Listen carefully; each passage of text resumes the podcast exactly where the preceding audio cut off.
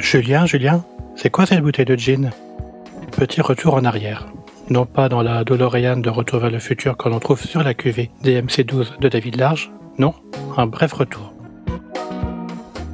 Nous sommes en décembre, un peu avant Noël, après le deuxième confinement, ou le second, effectué en vallée d'Azergue, dans le sud du Beaujolais. Je me suis posé quelques jours à Lyon et pensé à la suite. Continuer ou pas? Et où aller? Une chose est sûre, les fêtes approchent et la champagne m'appelle. J'ai comme une envie de blanc, après un mois de dominante gamay. Un doigt sur la carte, je remonte, hop, le Beaujolais et stop. Je me connais. Le sud Bourgogne. Allez, ça fait un bac que je ne l'ai pas appelé. Je déroule le répertoire. J'ai Guy, Guillaume, Guillaume Julien, les vignes du Maine. Un coup de fil. On prend des nouvelles, les vendanges, les vinifs, les élevages. C'est calme à la vigne, ça taille, qu'il me dit.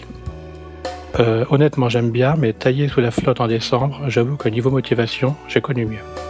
Par contre, ajoute-t-il, il y a le bouillard de cru qui s'installe, on fait les mares, les fines et le gin. Banco. En cet hiver, on cherche les degrés. Pas ceux dans les vins, comme c'est malheureusement le cas de plus en plus souvent un peu partout à cause notamment du changement climatique, mais pour décembre, quelques degrés d'alcool, pourquoi pas. Je boucle un covoit, direction les vignes du Maine. Julien, l'autre, pas moi. Je l'ai connu il y a quelques années quand je débutais dans le monde du vin sur Paris. Un collègue de l'époque, Étienne, m'embarquait vers ce qui s'avérera être ma première dégustation vespérale sur un site vigneron naturel, s'éternisant sur une mémorable cuite nocturne.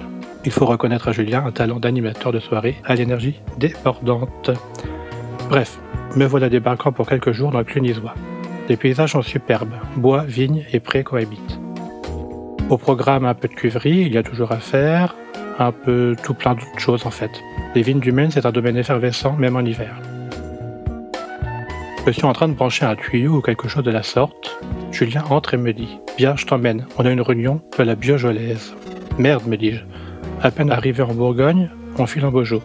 Le lendemain, bis repetita, Viens, je t'emmène, on a une réunion des artisans vignerons de Bourgogne du Sud. Le plaisir, honnêtement, de ces deux réunions. Être assis, observateur privilégié de ces instants aux objectifs différents. Pour l'une, l'organisation d'un salon en temps de pandémie, et pour l'autre, des discussions plus techniques sur l'organisation de la structure, l'entraide et les différents aspects du métier.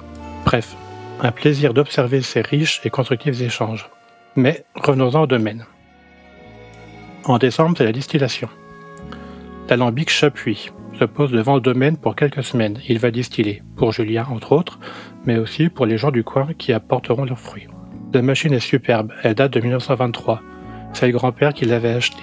Elle est légèrement modernisée pour des raisons principales de conditions de travail. Cette structure métallique et bois s'illumine dès le petit matin et commence à cracher de la vapeur dans cette atmosphère hivernale, comme l'impression que le temps s'est arrêté pour cette pratique ancestrale. Julien va distiller du mar, des lits, pour faire de la fine et du gin.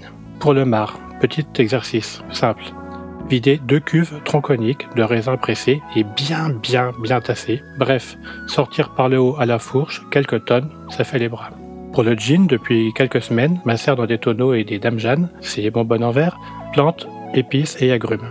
Ces macérations se font dans le mar du domaine distillé l'année dernière. Chaque contenant sera distillé séparément et une fois le précieux liquide obtenu, Julien lancera dans les assemblages pour obtenir l'équilibre du gin qu'il souhaite. L'expérience est unique et pédagogique. Dans l'alambic, chaleur et humidité se confrontent. Chaque dégustation est à des degrés d'alcool haut.